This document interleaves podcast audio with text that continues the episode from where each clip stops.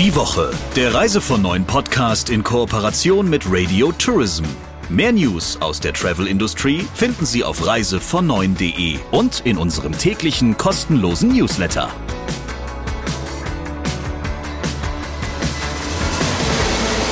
Ja, schon ist das Jahr 2023 da und wir hören uns jetzt zur allerersten Ausgabe des Jahres.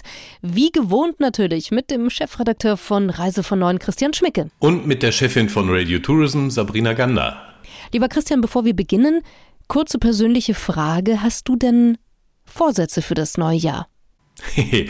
Soll ich die jetzt öffentlich kundtun? Das ist, glaube ich, eine böse Falle, oder? Ähm, also einer, den ich, den ich glaube ich kundtun kann, ist, dass ich mir vorgenommen habe, dass wir uns in unserem Podcast ab und zu mal mit ein paar Themen befassen, die eigentlich eher so ein bisschen unterbelichtet sind in der Tourismusbranche.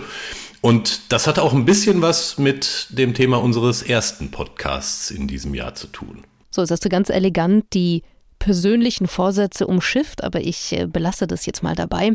Lass uns doch über genau das sprechen, was du jetzt schon so angeteased hast. Ja, es gibt ein Thema, das wird in der Branche manchmal nicht richtig beleuchtet, habe ich das Gefühl, oder ist gar nicht so in den Köpfen. Und umso besser, wenn es da so tolle Persönlichkeiten wie die Frau gibt, mit der du gesprochen hast, und die, glaube ich, in Sachen Camping auch nochmal ganz neue, tolle Perspektiven und auch Formate erzählen kann und die wie kaum eine andere auch genau für diese Branche lebt. Genau, Simone Pokrant ist Chefin der Leading Campings of Europe. Das ist ein Zusammenschluss von ähm, ja, Campingplätzen, wenn man es denn so nennen will, und ähm, hat sich der, der Vermarktung eben jener verschrieben.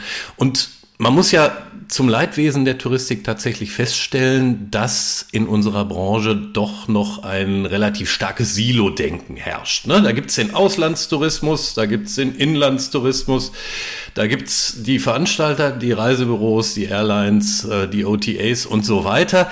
Und der Bereich Camping äh, fristet zumindest in der öffentlichen Wahrnehmung der Branche doch ein gewisses Schattendasein. Und das, obwohl, so habe ich eben gelesen, ähm, die Zahl der Übernachtungen auf Campingplätzen oder allem, was sich so im weitesten Sinne so bezeichnen könnte, in Deutschland in diesem Jahr an der 40 Millionen Marke kratzen könnte. Also da reden wir nicht mal von so einem kleinen Nischenbereich. Ja, und mit ihr habe ich mich darüber unterhalten, was denn in der Campingbranche sich eigentlich bewegt, die ja auch während der Corona-Pandemie großen Zulauf und erhebliche Aufmerksamkeit zusätzlich erhalten hat und welche Kooperationsmöglichkeiten sich da vielleicht mit anderen Teilnehmern aus der Branche ergeben. Hier kommt das Interview der Woche. Hallo Simone. Hallo Christian. Du bist Geschäftsführerin der Leading Campings of Europe. Das ist ein Vermarktungsverbund von Campingplätzen, der wahrscheinlich nicht zufällig seinen Namen Leading Campings gewählt hat und der mittlerweile, wenn ich richtig im Bild bin, 37 Campingplätze über Europa verteilt, vereint. Bring uns doch mal ein bisschen auf den Stand der Dinge. Was macht ihr und wie sind so eure Perspektiven? Ja, die Leading Campings of Europe gelten ja als Qualitätsführer und Innovationstreiber der europäischen Campingbranche. Wir sind 1994 gegründet, da hast du recht. Es gibt uns schon wirklich sehr lange, also fast 30 Jahre. Nächstes Jahr haben wir wieder ein kleines Jubiläum. Und derzeit haben wir 38 Mitglieder, muss ich dich ein bisschen rück. Äh, okay, äh, schon einer dazugekommen. Einer dazugekommen, also einer ist rausgegangen und einer ist, zwei sind dazugekommen. Und ähm, es handelt sich bei den Campingplätzen um natürlich Leading Campingplätze, heißt viereinhalb bis fünf Sterne Kategorie mindestens. Es gibt uns in zehn europäischen Ländern und ähm, unter den Mitgliedern findest du kleinere familiengeführte Unternehmen, mhm. die, sage ich mal, 200 Einheiten, also na, noch nicht mal 120 Einheiten hat der kleinste, bis hin zu zweieinhalbtausend. Also die beherbergen mitunter dann in der Saison 10.000 Gäste. Alles im absolut gehobenen Bereich, also Qualitätsbereich. Allen gemeinsam ist, dass es sich dabei um inhabergeführte Familienbetriebe handelt und so viele der Leading Campings gibt es bereits auch schon ein halbes, also über ein halbes Jahrhundert. Also die sind mhm. schon 60 Jahre alt mitunter haben also genug Zeit gehabt, über die Jahre zu reifen, sich immer weiterzuentwickeln und ähm, die Qualität auch immer oben zu halten, sich an den Bedürfnissen der Gäste zu orientieren und den Gästen halt immer wieder ein neues, ein qualitatives, ein noch komfortableres, aktiveres, erholsamen Urlaub zu ermöglichen. Also Innovation steht bei unseren Mitgliedern und Qualität steht bei unseren Mitgliedern ganz weit vorne. Man kann auch sagen, wir sind die prestigeträchtigste Gruppe in Europa, weil wir die meisten internationalen Preise und Auszeichnungen mitunter schon erhalten haben. Das ist wirklich einzigartig in ganz Europa. Dann lass uns doch mal so ein bisschen über die Campingbranche insgesamt reden. Das ist ja ein Thema, das während der Corona-Pandemie jetzt in meiner Wahrnehmung öffentlich einen kräftigen Zulauf erhalten hat. Nicht zuletzt auch angetrieben dadurch, dass immer mehr Wohnmobile oder Camper verkauft wurden und stark nachgefragt wurden. Die Leute wollten unabhängig sein und sich so durch die Gegend bewegen. Glaubst du, dass ähm, dieser Zuwachs ein Trend ist, der anhalten wird oder erledigt sich das gerade wieder?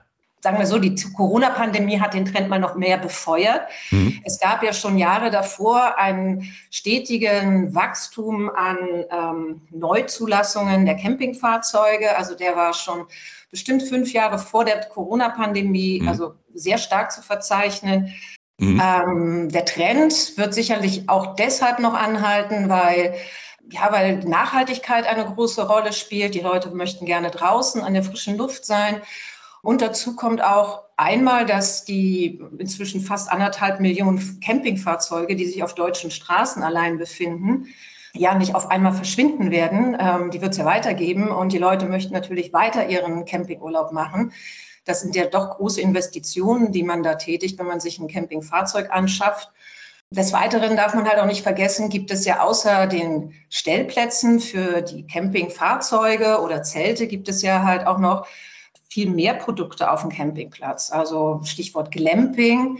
Das können natürlich auch Stellplätze sein, aber das sind dann mhm. Unterkünfte wie Mobilheime, ähm, Zelte, Safari-Zelte, Luxus-Lodges. Ähm, da gibt es die unterschiedlichsten Begriffe, Baumhäuser, Floatinghäuser, Ferienhäuser, Apartments und sogar Hotels. Also mitunter sind Campingplätze ja heutzutage auch schon Vollsortimente. Zum Thema Camping, du hast ja gerade die Entwicklung so ein bisschen beschrieben, die sich auf dem Sektor abgespielt hat. Hat ja eigentlich fast jeder hierzulande eine Meinung. Ne? Oft auch geprägt ja. durch Jugenderinnerungen. Die einen finden es ganz toll und sagen, hey, ich fahre einfach los und toll, kann dann irgendwo bleiben und bin, bin frei und ungebunden. Und andere gibt es, die verbinden das mit dem Zelt, das den Regen durchgelassen hat, sehr harten Isomatte, wenig Komfort und so weiter.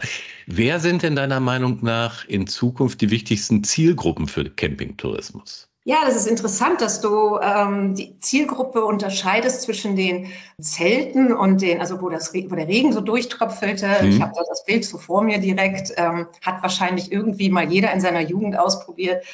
Ähm, und dem, dem Wohnwagen oder Camper.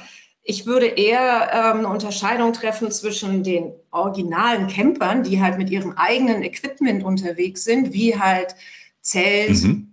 Camper, Wohnwagen oder halt einem großen Wohnmobil. Und auf der anderen Seite halt die Gäste, die auf dem Campingplatz in Mietunterkünften unterkommen, weil die kommen aus einer vollkommen anderen Zielgruppe. Das, die sind eher zu suchen im Ferienhaus und Apartmentmarkt ähm, mhm. und sind eine völlig andere Welt als die klassischen Camper. Das ist halt auch in der Kommunikation dann für einen Campingplatz nicht so einfach, beide Zielgruppen wirklich zielgruppenspezifisch ansprechen zu können. Klar, das kann ich mir vorstellen. Interessanterweise ist ja so in der, in dem, was sich so als organisierte Touristik bezeichnet, also so im, im Spektrum der Veranstalter und der Reisebüros, hat der Campingtourismus immer ein ziemliches Schattendasein gefristet. Glaubst du, dass es da für die Zukunft engere Verbindungen geben könnte? Also dieses Schattendasein, ähm, das ist sicherlich historisch bedingt, so kann ich es mir jedenfalls vorstellen, weil früher war halt ein Campingplatz eine Wiese mit einem Waschhäuschen drauf und ähm, der Camper war halt jemand, der einen Wohnwagen oder ein Zelt hatte, losgefahren ist und egal wo auf dem Campingplatz halt immer irgendwie sein Plätzchen gefunden hat. Das hat sich heute verändert. Mhm. A, natürlich durch den Boom, dass es halt, ähm, dass es zu Engpässen halt auch kommt bei den Stellplätzen. Und B, ähm, ist das natürlich auch ein sehr kleinteiliges Geschäft, das Stellplatzgeschäft. wenn, wenn jetzt ein Camper, mit, der möchte mit dem Wohnmobil auf den Campingplatz fahren zum Beispiel, ne? und der mhm. geht ins Reisebüro und sagt, ich möchte bei Ihnen einen Stellplatz buchen, dann geht er vielleicht in ein System, idealerweise, kann online sehen, ah, da ist jetzt ein Stellplatz frei auf Campingplatz XY und der fährt los mit seinem riesigen Wohnmobil, was vielleicht acht, neun, zehn Meter groß ist oder noch mhm. größer und stellt dann vor Ort fest, ja, der Stellplatz ist zwar groß genug an sich, aber ich komme da gar nicht hin. Das ist kleinteilig und komplex, ähm, die Stellplatzvermietung. Ich sehe da aber für die Zukunft schon ein Potenzial, dass Reisebüros und Veranstalter Campingprodukte anbieten und die liegen halt mehr in den Mietunterkünften. Ob das, okay. äh, mhm. weil, weil das sind wirklich Zielgruppen und Kunden, die sie kennen und die halt auch im Reisebüro nach Unterkünften und Urlaub suchen. Und es ist ja auch so, dass die Campingplätze ja, wie gesagt, nicht nur Stellplätze und Unterkünfte bieten, sondern eine riesen Infrastruktur in Form von, ja, je nach Größe und Lage, Poolanlagen, Wellness, also Restaurants, ähm, äh, Unterkünfte, Baumhäuser, Animation, Veranstaltungen. Also es gibt wirklich alles. Es ist wie ein kleiner Club, also wie ein Cluburlaub, bloß halt an der frischen Luft. Und man müsste vielleicht das auch gar nicht mehr Campingplatz nennen, sondern es ist mehr, im, im, es ist mehr eine Outdoor Hospitality oder wie die Franzosen es so mhm. schön sagen, Hotellerie en plein air. Da passt das eigentlich ganz schön. Wir haben im Deutschen da gar keine so wirklich passenden Begriffe für. Mhm. Also die Zukunftsperspektiven für die Kooperation innerhalb der Branche liegen dann eher in solchen Anlagen. Würde ich mal denken. Und was ich mir dann auch wünschen würde, es gibt ja schon sehr viele Kooperationen. Es ist ja nicht so, dass ähm, Reisebüros oder Reiseveranstalter nicht schon in diesem Markt tätig sind oder in nee, dem klar. Bereich tätig sind. Aber ich habe ganz oft schon festgestellt, dass die Darstellung und ähm, also die, die Kategorisierung innerhalb der, der Webseiten oder der, der, der Kataloge oft nicht dem entspricht, was es eigentlich bietet. Also da steht dann Mobilheim auf dem Campingplatz. Das sagt mitunter sehr wenig aus. Mhm. Da kann man Tut ihr da was? Gibt es da Schulungsangebote? weil, in, weil in der Tat denke ich mir auch, dass ein ja. großer Teil des Reisebürovertriebs schlicht und einfach keine Ahnung hat, was da genau ja. abgeht. Also ich weiß zum Beispiel eine große Reisekooperation, die haben auch eine Kooperation mit einem Anbieter, ähm, der Mietunterkünfte auf Campingplätzen ähm, mhm. vermarktet oder vermittelt. Da habe ich auch gehört, Mensch, es ist, es fällt den Reisebüros schwer, das Produkt zu greifen und zu verstehen. Sicherlich ist da Schulungsbedarf. Also ich habe bis jetzt noch keinen Anbieter oder wüsste jetzt nicht, wer das macht. Aber das sind ja alles Dinge, die man entwickeln kann und über die, sich, über die man reden kann in Zukunft und die sich entwickeln lassen, wenn das Interesse da ist und das Verständnis äh, für die Branche, glaube ich. Mhm. Ich sehe schon, wir müssen uns von einer ganzen Reihe liebgewonnener Klischees verabschieden, was das Thema angeht. Liebe Simone, eine Frage zum Schluss die kann und möchte ich dir nicht ersparen. Wie machst du denn eigentlich selber Urlaub? ich habe früher, ich bin tatsächlich auf dem Campingplatz äh, sozusagen groß geworden. Meine ganze Jugend habe ich auf dem Campingplatz verbracht ähm, und habe meine erste Hotelreise tatsächlich mit Anfang 20 mal gemacht nach mhm. Interrail und Camping. Verbracht habe ich, als die Kinder klein waren, auch ganz viel Zeit auf dem Campingplatz, ähm, weil das für Familien einfach die tollste Urlaubsform ist, die man sich vorstellen kann. Was mir wichtig ist, ist, ja, Land und Leute kennenzulernen. Ähm, das kann man auf Campingplätzen gut. Ähm, was ich damit sagen will, ich mache eigentlich alles. Also was ich nicht mache, ist so All-Inclusive-Urlaub. Das ist eher eine ganz große Seltenheit. Mhm. Also ich bin gerne unterwegs, gucke mir Land und Leute an und ähm, bin da gerne in auf dem Campingplatz, auch mal mit einem Camper. Ich besitze keinen, das hättest du jetzt vielleicht erwartet. genau. Nein, das tue ich nicht. Ich kann ihn mir dann mieten. Also und bin also gerne im ganz, in der ganzen Welt unterwegs und schaue mir alles gerne an. Also meine Bucketlist ist lang. Also meinen nächsten Urlaub, wenn du mich jetzt fragen würdest, den werde ich wahrscheinlich nach Kanada machen und da werden wir wahrscheinlich campen. Das klingt nach einem sehr guten Plan. Liebe Simone, herzlichen Dank für die spannenden Einblicke. Danke dir, es hat Spaß gemacht.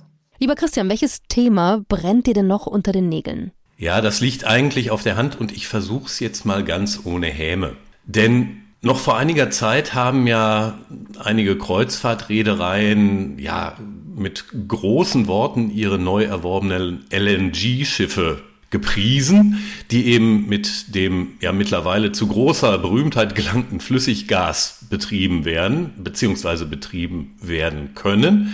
Und just dieser Tage mussten dann AIDA Cruises und das Schwesterunternehmen Costa einräumen, dass sie zwar über jeweils zwei dieser Schiffe verfügen, die derzeit aber mit Marinediesel fahren, weil das Flüssiggas ihnen zu teuer geworden ist. Und nun ist dieses marine Gas Oil, das ähm, die Schiffe dieser Herkunft nutzen können, nicht das Allerschlimmste, was man benutzen kann. Also es ginge noch schlimmer ne, mit Schweröl, aber dafür sind die Motoren nicht ausgelegt. Nur ist es tatsächlich so, dass weil der Preis für LNG um das drei- bis fünffache gestiegen ist, die Reedereien schlicht und einfach im Moment nicht das Geld haben, um den Betrieb der Schiffe damit zu finanzieren.